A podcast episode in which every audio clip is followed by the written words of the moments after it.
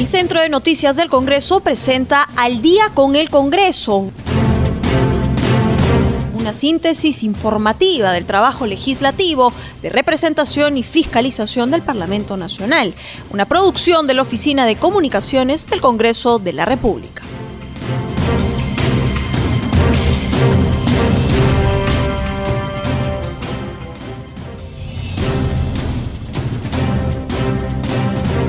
Están amigos? Muy buenas noches. Ya estamos en el programa Al Día con el Congreso. Los saluda Rómulo Vargas y estoy en compañía de Anaís Uceda. ¿Qué tal Anaís? ¿Qué novedades parlamentarias el día de hoy?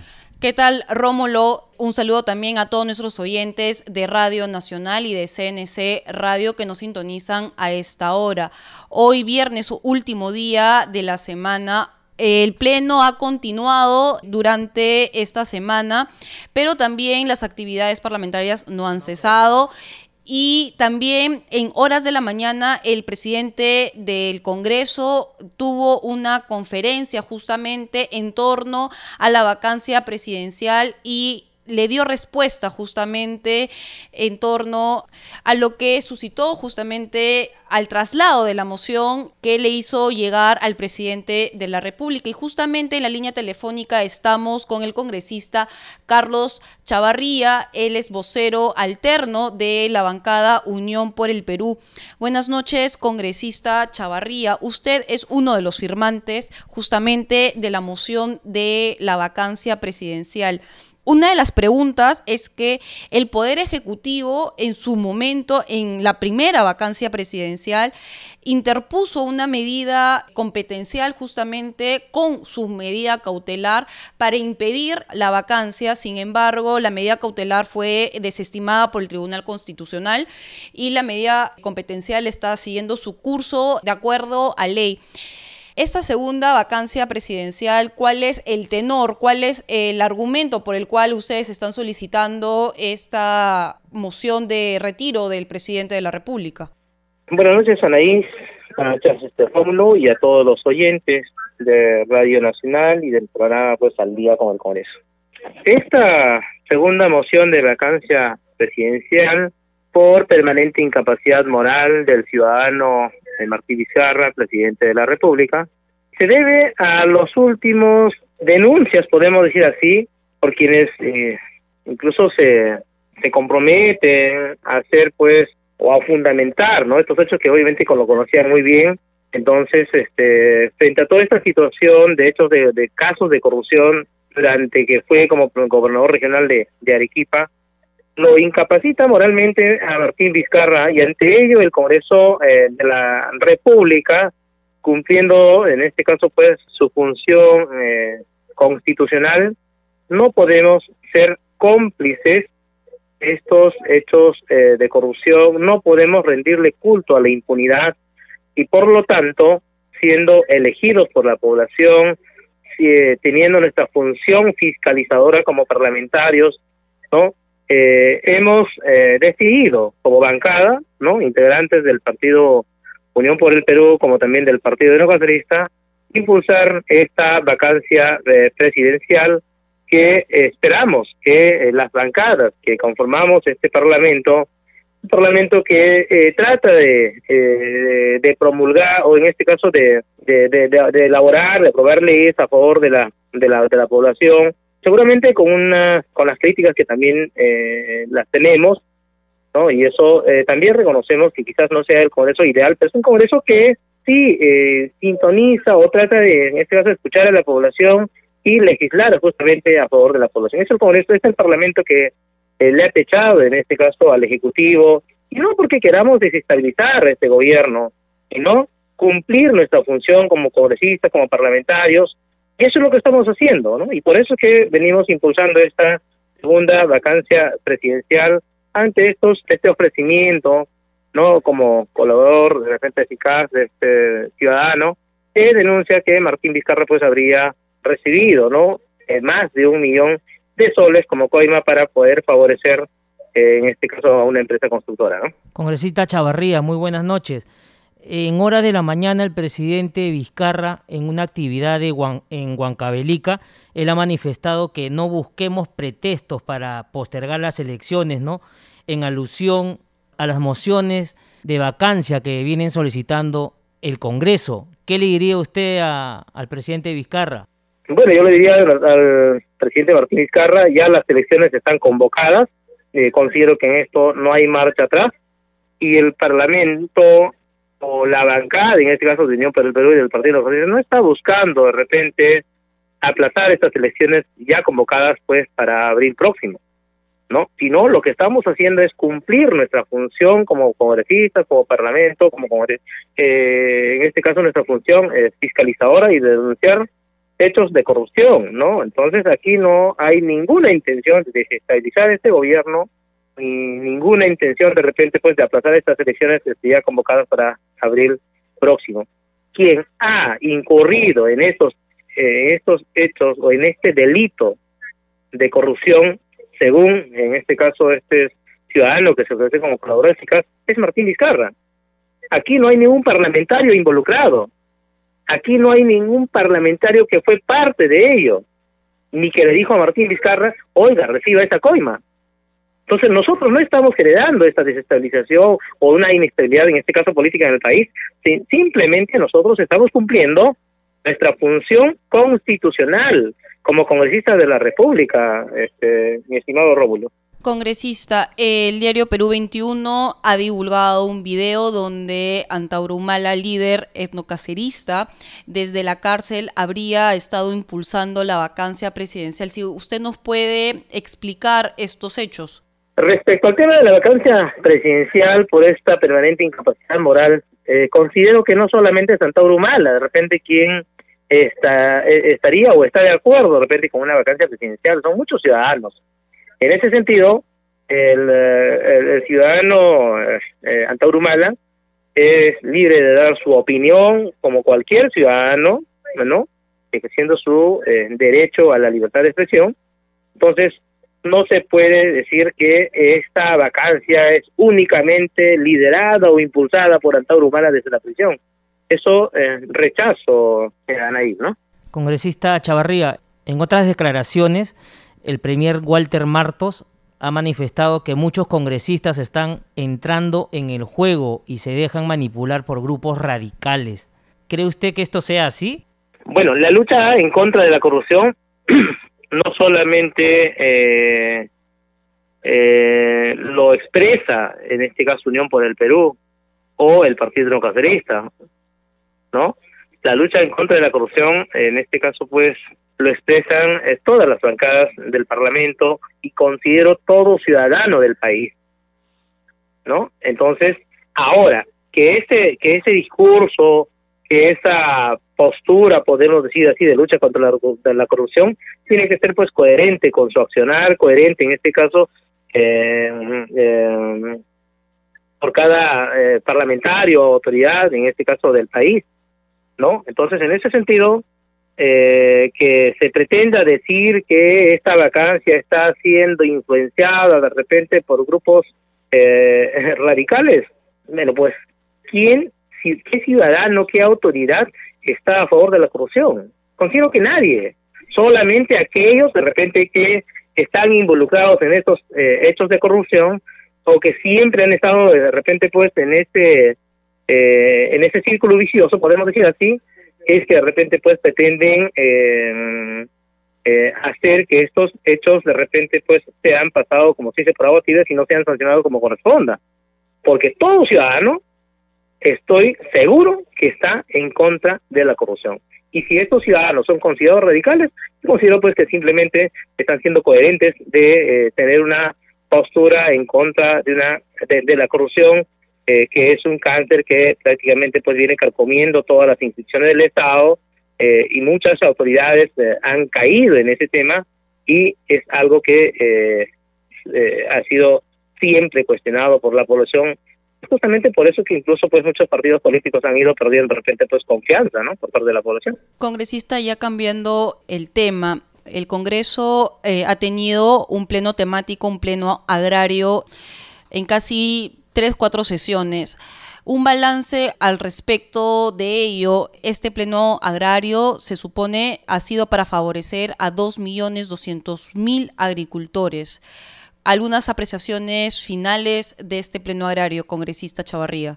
Bueno, este pleno agrario eh, prolongado, podemos decir así, en esta semana, eh, considero que es un esfuerzo desde el Congreso, es un esfuerzo de este actual Parlamento en legislar a favor eh, de estos más de dos millones de agricultores, de la cual también soy parte, ¿no? Soy agricultor y nunca me he avergonzado de ello, siempre me he identificado como parte de este sector importante y es eh, o pilar fundamental de desarrollo de un país.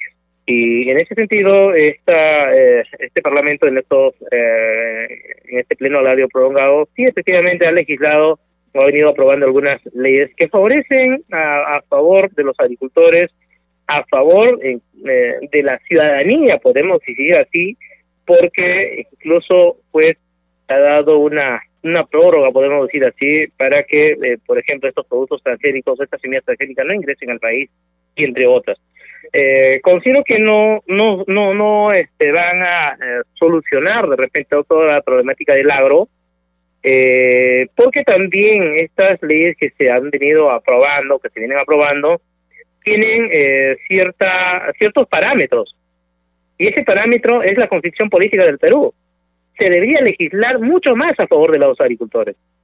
Se, le, se debería hacer que la agricultura sea el pilar fundamental del desarrollo del país, ¿no? Sea el sector que nos brinde una alimentación saludable.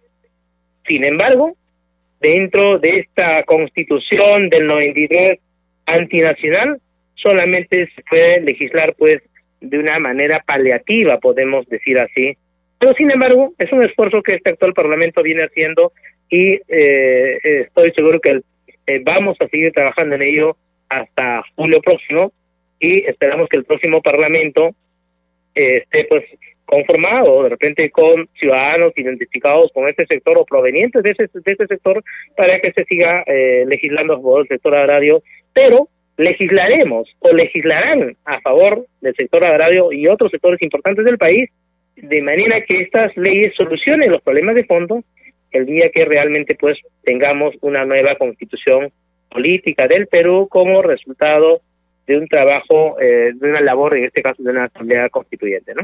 Congresista Chavarría, una pregunta final de mi parte. ¿Cree usted que el FAE Agro ha sido una alternativa del gobierno? Bueno, el FAE Agro es un, podría decir, un esfuerzo de repente de parte del, del gobierno, sin embargo, que hasta el momento el sector agrario no se siente beneficiado. Sin embargo, hasta el momento el, el sector agrario no siente realmente, no ve, no palpa esa, esa, esa reactivación del agro implementado o impulsada por el actual gobierno. Entonces, y, si comparamos este FAE agro, si comparamos este FAE agro con lo que el sector empresarial fue beneficiado por este gobierno, eh, es casi nada, es casi nada, este mi estimado Rómulo. Congresista Chavarrea, muchísimas gracias por sus declaraciones a CNC Radio del Congreso y Radio Nacional. Muchas gracias, Rómulo, muchas gracias, Anaís, y buenas noches. Anaís, y a esta hora de la noche estamos en comunicación con el congresista Paul García, miembro de la bancada de Acción Popular, para hablar con él sobre diversos temas de la coyuntura parlamentaria y entre ellas las declaraciones, conferencia de prensa que ha brindado esta mañana el presidente del Congreso, Manuel Merino de Lama. Congresista García, muy buenas noches. ¿Qué tal? Muy buenas noches. Gusto saludarlos y a través de usted a todos sus oyentes. Entre los diversos temas que ha abordado el presidente Merino esta mañana, descartó sus vínculos con Antauro Humala, quien ha salido a los medios a decir de que el presidente Merino tendría intereses en torno al tema de llegar a la, a la presidencia de la República. Sí, bueno, yo este respaldo la declaración del presidente del Congreso. Definitivamente, ¿no? Si nos ponemos a analizar más allá de una especulación política, ¿qué interés tendría el presidente del Congreso en hablar o coordinar con un con una persona que está en la cárcel, ¿no? Con un este preso. Entonces, este, ¿qué interés podríamos tener como Acción Popular de coordinar con alguien que, que está preso por haberse levantado ante el Perú, ¿no? O sea, particularmente, de manera opinión, yo creo que eh, incluso hasta sería denigrante coordinar con, con Antonio Humala cualquier tipo de tema. Entonces yo respaldo la declaración del presidente. No hay absolutamente nada que hablar con alguien como Antonio Humala y menos con nadie en general sobre ningún tema de coordinación que implique a un tema de conspiración en contra de, un gobierno o algo así. Congresista García, buenas noches. Eh, tal vez nuestros oyentes eh, de Radio Nacional y de CNS Radio no entiendan la hermenéutica parlamentaria.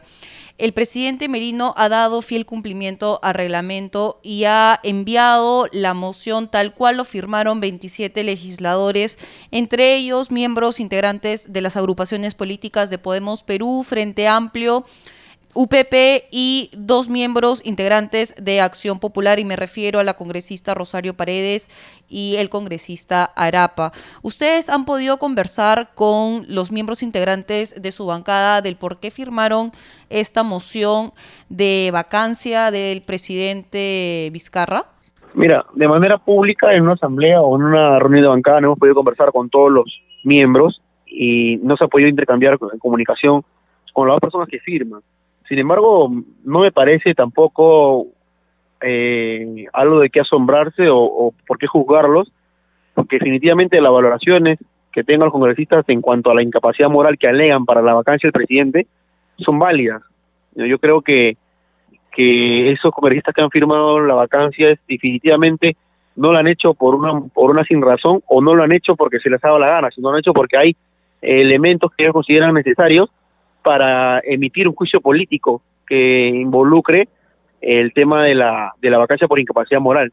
Luego, por otra parte, congresista García, el presidente Merino, como bien lo, eh, lo señalé, él hace fiel cumplimiento al reglamento y él hace un traslado de la moción tal cual fue firmada por estos 27 parlamentarios.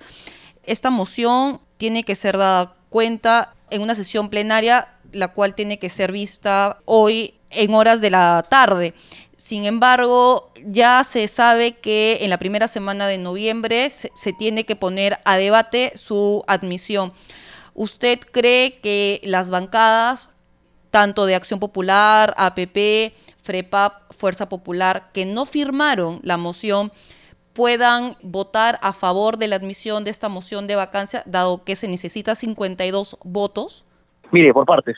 En primer lugar, eh, yo creo que, como tú mencionas, la hermenéutica parlamentaria, la práctica parlamentaria ha, hecho ver que cuando se presenta una moción de vacancia, no quiere decir que el presidente tenga la discrecionalidad de decir, ¿sabes qué? Esto lo voy a ver dentro de un mes o no lo veo, ¿no? Él tiene que dar simplemente este, continuidad a ese pedido legítimo de congresistas para que se pueda tratar. Ahora, este, en segundo término, con respecto a, al debate y todo ello, yo creo que es un momento complicado, ¿no? Para, para las bancadas, por la coyuntura electoral, y yo creo que a diferencia de lo que muchos, bueno, muchos medios creen, eh, la, la bancada se están tomando muy en serio la reflexión y análisis de esta posible vacancia, ¿no? Están, están, están este, ponderando bastantes elementos para poder poner en tema de la vacancia. Ahora, Merino simplemente es un congresista más en cuanto a este debate, ¿no? Él es el presidente del Congreso, claro, pero no se le puede atribuir a él la persecución o la búsqueda de, de la vacancia como si de él dependiese toda la titularidad del Congreso en cuanto a las decisiones o en cuanto a lo que se va a hacer. Todo es colegiado, todo es de, decisión de los 130 congresistas, bueno, de la Junta de Portavoces para que pase. Entonces, este, yo lo que pediría es que tenemos que ser cautos, ¿no? Tanto los congresistas como los que estamos involucrados en el análisis político de la vacancia presidencial justamente tocó el tema electoral y el ser cautos. Acción Popular ha denunciado al presidente ante el Jurado Nacional de Elecciones por haber vulnerado la neutralidad electoral, justamente por haber sostenido que los partidos o miembros de los partidos Acción Popular y Alianza para el Progreso habrían pedido aplazar las elecciones. Bueno, definitivamente yo creo que el presidente o cualquier autoridad política no puede este hablar ni bien ni hablar mal de ningún partido político, ni sugerir alguna acción o alguna omisión de ningún partido político, ¿no? Porque ahí estaría equilibrando la balanza al ser una autoridad y tener representatividad. Entonces, este, lo que se exige como acción popular es simplemente elecciones limpias, elecciones transparentes. Eh, hay un rumores fuertes de que Acción Popular o el Congreso quiere que se posteren lo cual es totalmente mentira porque ya nos encontramos en pleno proceso interno de la Acción Popular. Hay muchos este, candidatos a la interna para ser congresistas. Entonces, este, lo único que se pide es que se respete la democracia, que se respete el debido proceso electoral y además que, que no se siga enfrentando a la población contra el Congreso, porque nosotros ya nos vamos y vamos a dar pie o, pase a una nueva generación política que va a ingresar eh, como congresistas y, y, me quedo con esa palabra, ¿no? Hay que ser cautos. Yo creo que hay que ser cautos y, y poder eh, calmar las aguas y analizar y reflexionar bien en cuanto a qué es lo mejor para el país y en cuanto a si tenemos que de repente eh, tomar decisiones drásticas para salvaguardar la integridad o el desarrollo de un país en esta lucha anticorrupción.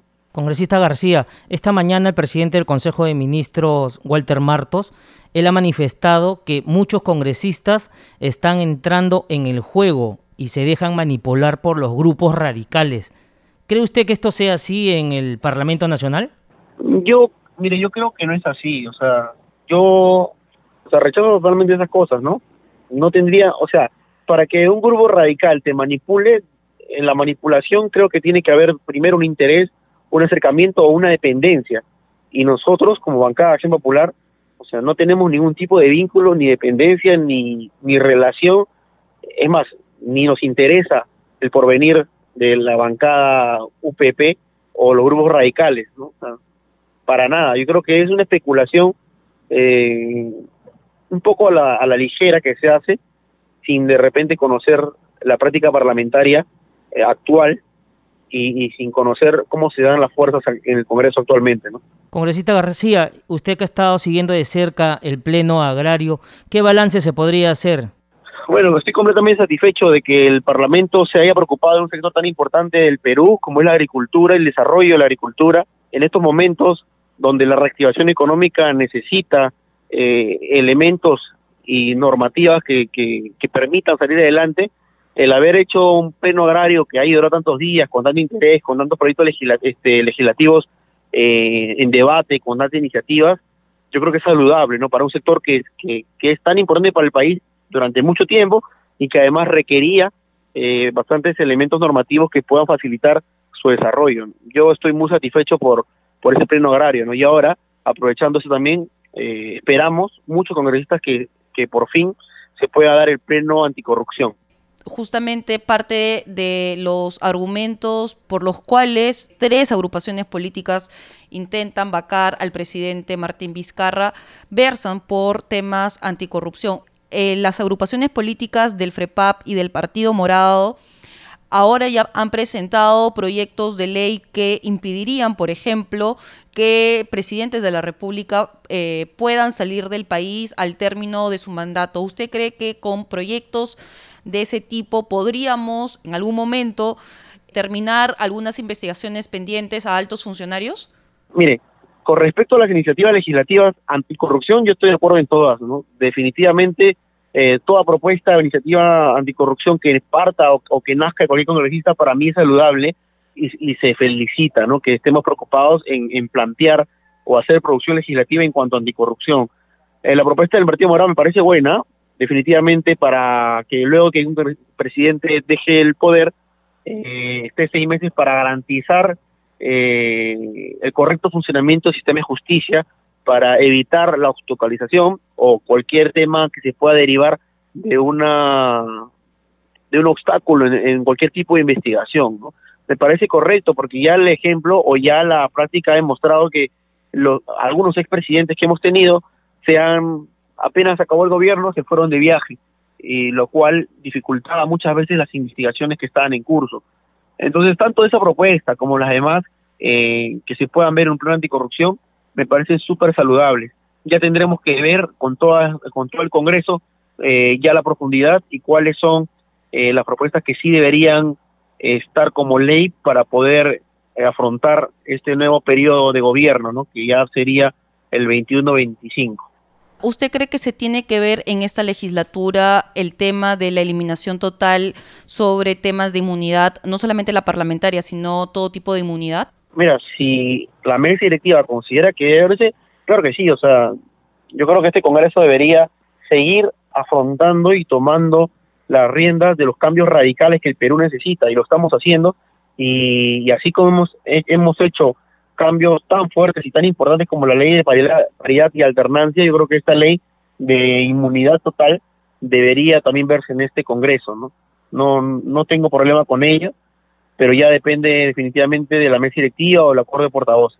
Congresista García, muchísimas gracias por haber estado con nosotros en CNC Radio del Congreso y Radio Nacional. Muchas gracias a ustedes, muchísimas gracias. Rómulo, nos vamos a un corte comercial y regresamos con más en Al día con el Congreso.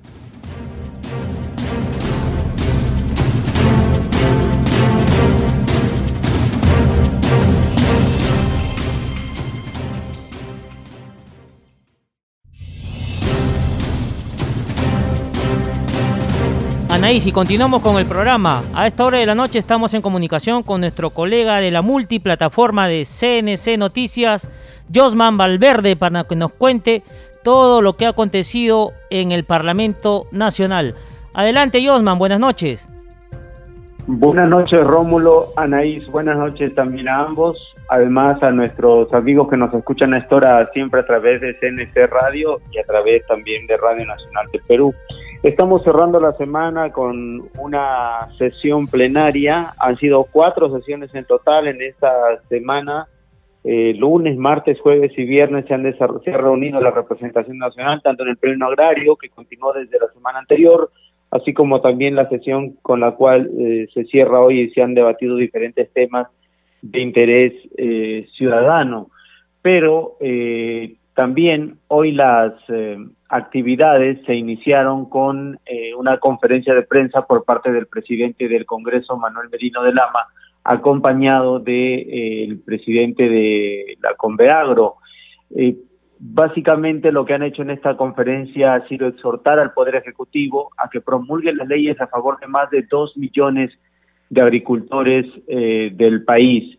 Ha sido en la conferencia de prensa, eh, junto al presidente del Congreso y al titular de Conveagro Clímaco Cárdenas. Mm, precisamente también se han firmado las autógrafas, se ha trasladado ya todo este tema al Ejecutivo y el presidente del Congreso ha aclarado que el, Parlamento está actuando de una manera responsable y transparente dentro de las expectativas que tiene la población y en este caso en particular a favor del sector agrario. Lo que ha dicho el presidente del Conveagro por su parte es que esta semana ha sido histórica para el país por lo logrado por el Parlamento a favor de los más de 2.000 eh, o 2.200 familias de la agricultura familiar. Eh, señala que estamos hablando de las personas que dan vida y que cultivan el alimento del Perú. Por ahí tiene que partir, dice él, su reconocimiento a este poder del Estado, al Congreso de la República.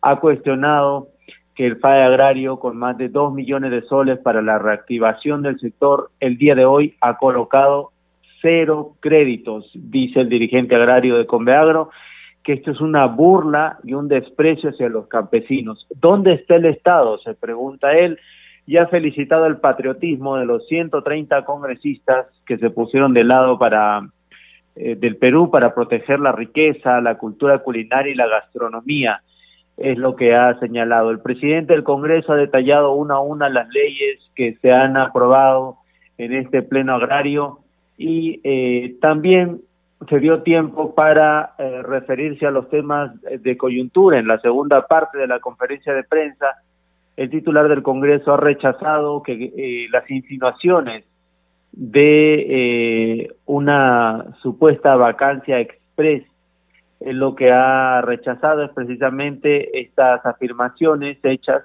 y eh, referidas a que el Congreso esté promoviendo una vacancia express. Lo que el presidente del Congreso ha sido claro en señalar es que eh, los parlamentarios actúan de acuerdo al reglamento y a la constitución política del Perú. Se ha referido así a esta moción de orden del día que presentaron algunos grupos parlamentarios y que proponen la vacancia del presidente Martín Vizcarra por incapacidad moral permanente. Él ha dicho que la moción de vacancia ha sido presentada en el marco del control político y que les corresponde cumplir a los congresistas de la República. Ha señalado él incluso que como presidente del Congreso ha sido sometido en un mes a dos pedidos de mociones de censura. Así que él recordó que ha tenido que bajar al llano y ha tenido que defenderse como corresponde. Y sobre los argumentos de esta vacancia, que son denuncias de corrupción, dice que involucran al presidente y que son hechos que preocupan y por ello ha exhortado al mandatario a aclararlos en el breve plazo. Es necesario, decir, que la población sepa que este tema se ha generado antes de que él sea presidente de la República, en referencia precisamente a la gestión de Vizcarra Cornejo como gobernador regional de Moquegua. Es en síntesis lo señalado en la conferencia de prensa que ofreció esta mañana eh, desde la sala Raúl Porras Barrenechea. Luego, eh, continuando ya con lo que corresponde a la sesión eh, plenaria, eh, la representación nacional esta mañana ha refrendado por unanimidad, con 118 votos a favor, el dictamen del proyecto de ley que declara de interés nacional la creación del Museo de Sitio en el Santuario Histórico de la Pampa de la Quinoa, esto en conmemoración al bicentenario de la batalla de Ayacucho.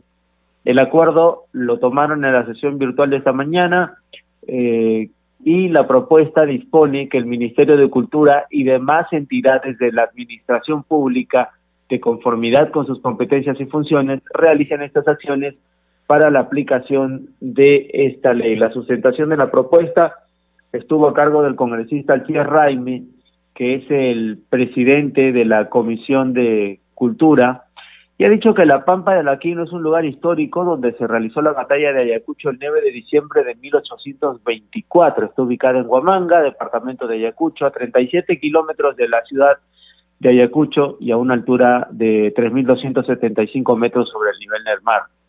Agregado que en ella se encuentra un monumento erigido, la descrito como tal, de los héroes caídos en la batalla de Ayacucho, gesta que selló la independencia de América del Sur. De esta manera destacaba el congresista Raime la necesidad precisamente de eh, crear un museo en eh, la zona.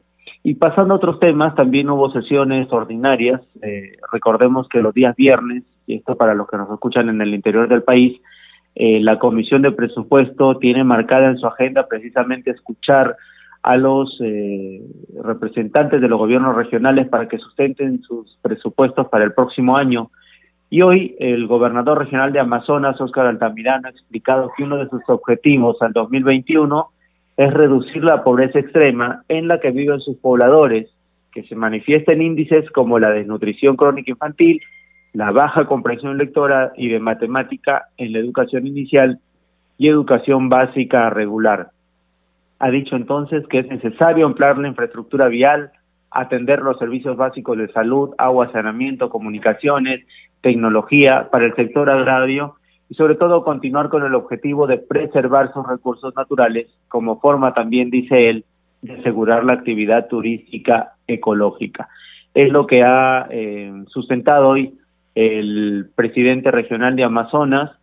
Eh, también recibió la comisión de presupuesto esta mañana al gobernador regional de San Martín, Pedro Bogarín, y de esta manera continúa entonces recogiendo las sustentaciones de los gobernadores regionales para eh, continuar con este trabajo enmarcado dentro de lo que es el análisis del presupuesto de eh, del proyecto de presupuesto de, general de la República para el año 2021. Esa información, Rómulo, Anaís, vamos a continuar con ustedes para el desarrollo de más noticias.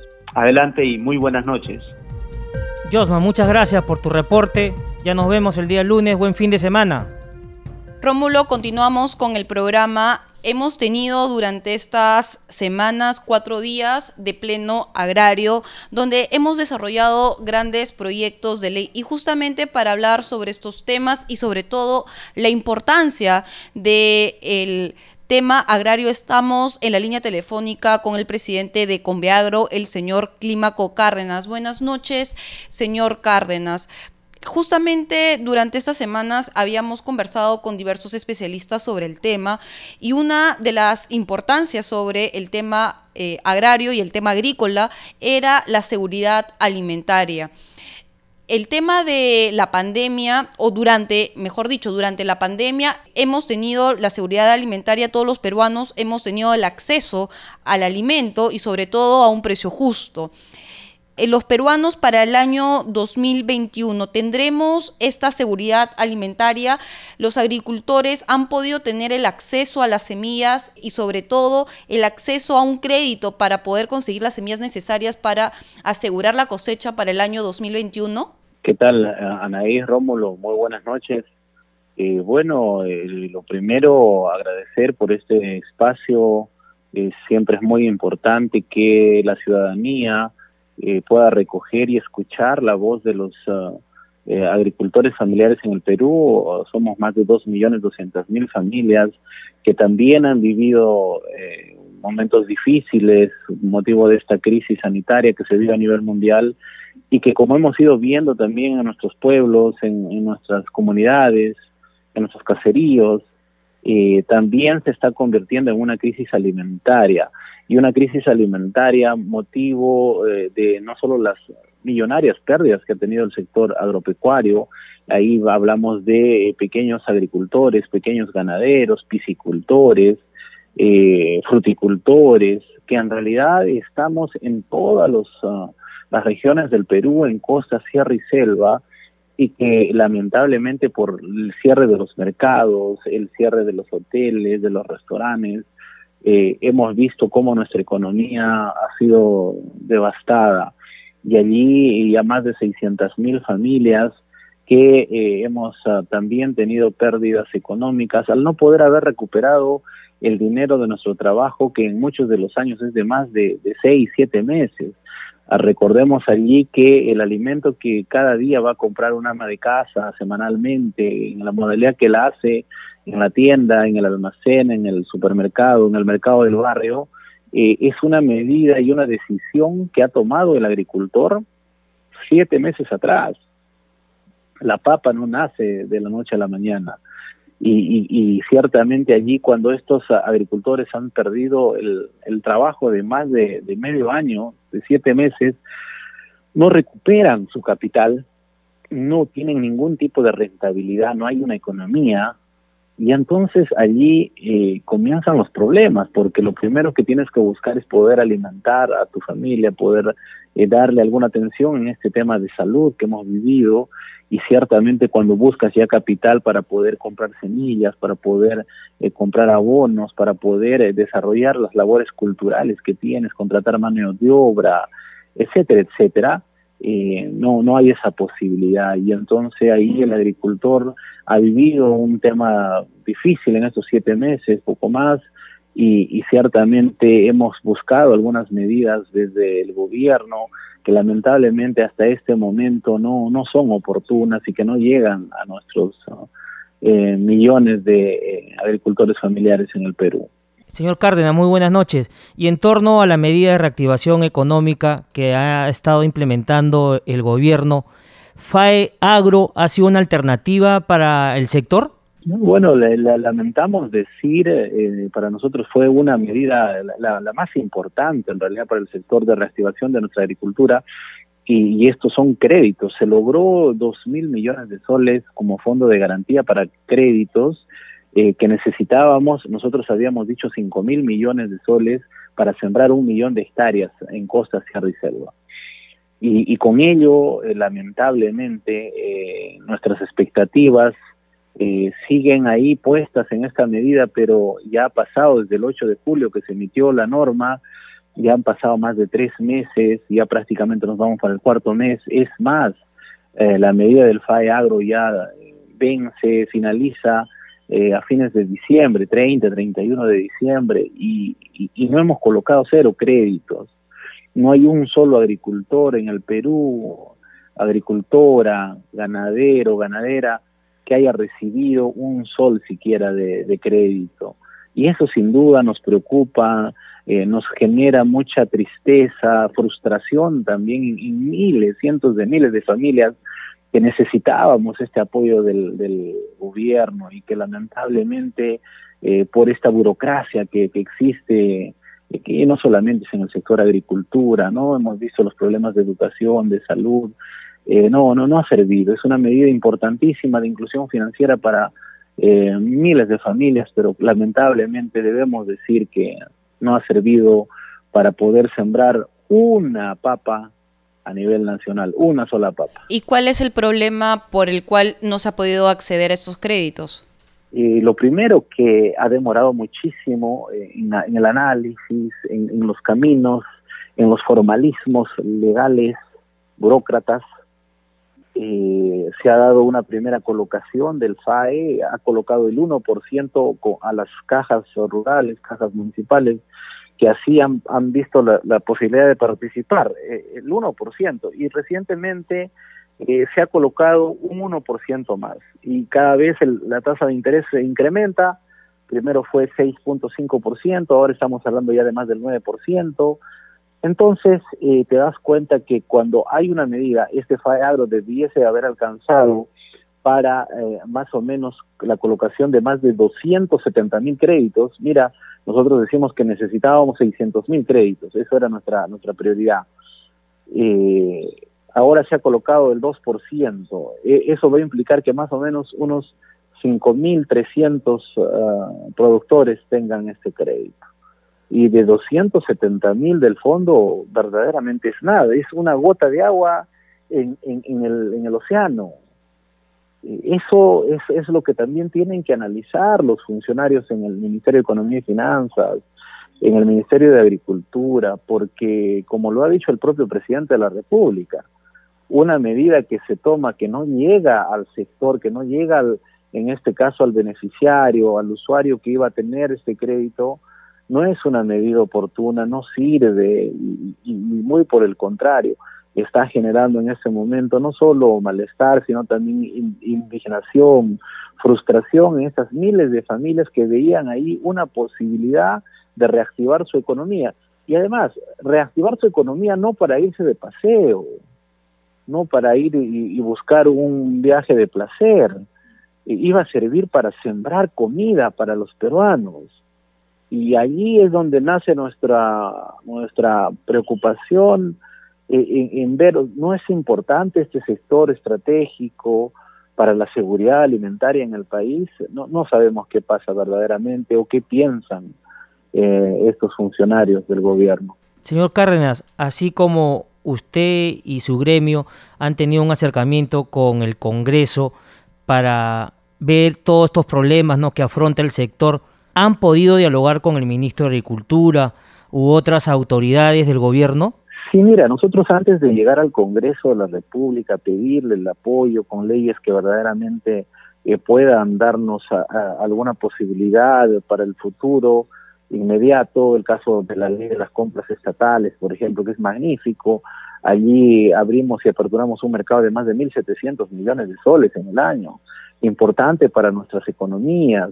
Hay sin duda ahí un alcance eh, muy grande en las personas que vamos a beneficiar, pero ya en el caso del gobierno hemos solicitado, yo he mandado ya ocho cartas al presidente de la República, se me ofreció una reunión, eh, lamentablemente hasta el día de hoy no nunca nos han recibido y, bueno le hemos hecho saber por documentos esa preocupación eh, me reuní con el todos nuestros gremios agrarios en PCM en ese momento con el premier de la República el doctor Vicente Ceballos ahí hubo compromisos del Ministerio de Agricultura en ese tiempo también de la ministra de del MIDIS de, la inclusión la ministra de inclusión social eh, para poder comprar papas nativas a los productores, pero eh, nada cambia, ¿no? Ahí también hasta ahora se ha comprado cero, cero kilos de papa. Eh, entonces todo es reunión, todo es sí, lo vamos a hacer, vamos, vamos, y, y bueno, también eso decepciona un poco, ¿no? Uno como dirigente, yo no soy, yo no soy político, no soy candidato de nada, eh, solamente representamos la necesidad de nuestra gente, de nuestros eh, agremiados, pero también de la gente que no tiene voz, de esos más de dos millones doscientos mil familias. Y entonces lo que buscamos son medidas oportunas, no, no, no paseos, no reuniones. Eh, nuestros dirigentes no reciben sueldos por, por la representación, por estar eh, yendo a constantes reuniones.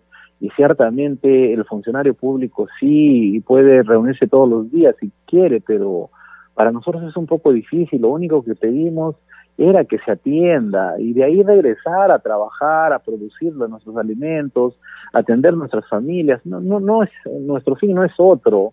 Eh, exhortamos a que por favor le pedimos al presidente de la República que se sensibilice. No, no podemos creer que desde el 17 de abril que le hemos pedido apoyo hasta el día de hoy solo tengamos promesas, solo tengamos eh, ciertamente decretos de urgencia, pero que si no llegan si no sirven, si no llega al bolsillo de nuestros agricultores, en este caso como crédito, pues no ha servido la medida y eso sin duda nos decepciona porque nos entrega a, la pobreza extrema, nos entrega a no saber siquiera qué va a ser de nosotros, ¿no? En el mediano plazo. Señor Cárdenas, otro tema que también ha preocupado mucho al sector agrícola es el tema o la crisis en Agrobanco. ¿Cree usted que si solucionamos o se soluciona el déficit de Agrobanco, eh, se le pueda dar un crédito justo a los pequeños agricultores familiares?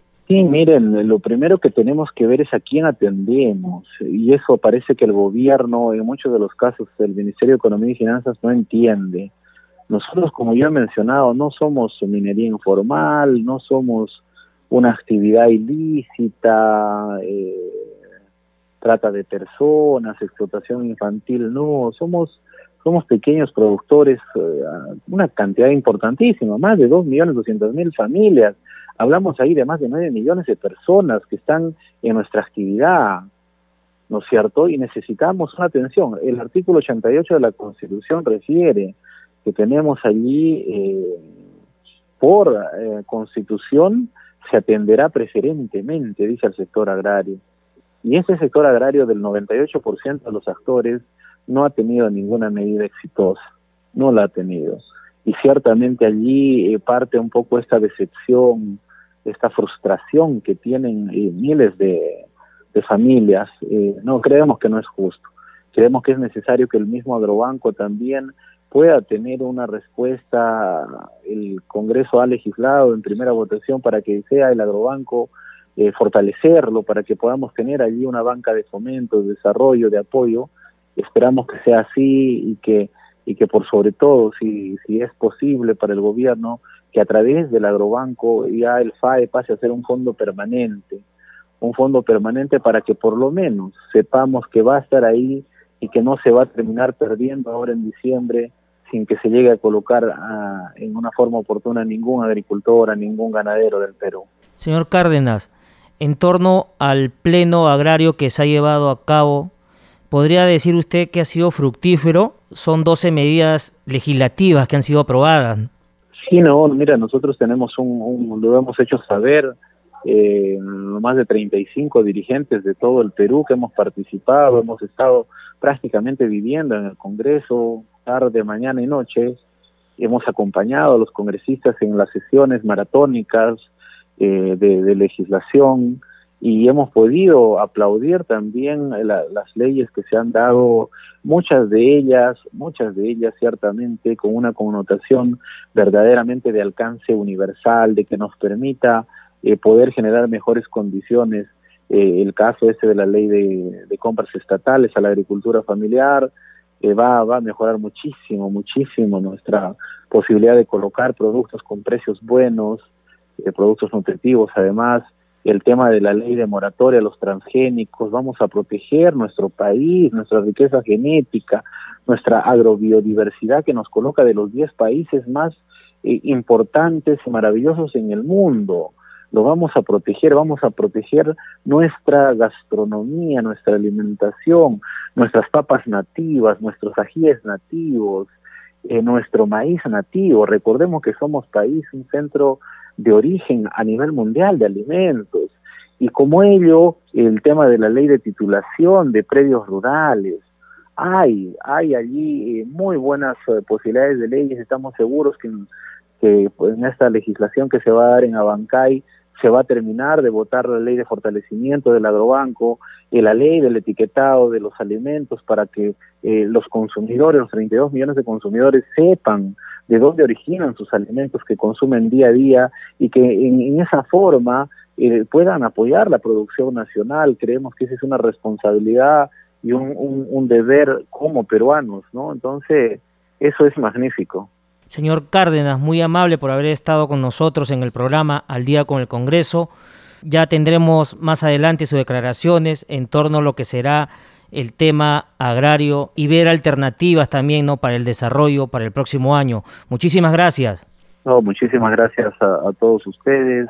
Eh, Rómulo, Anaís, eh, buenas noches.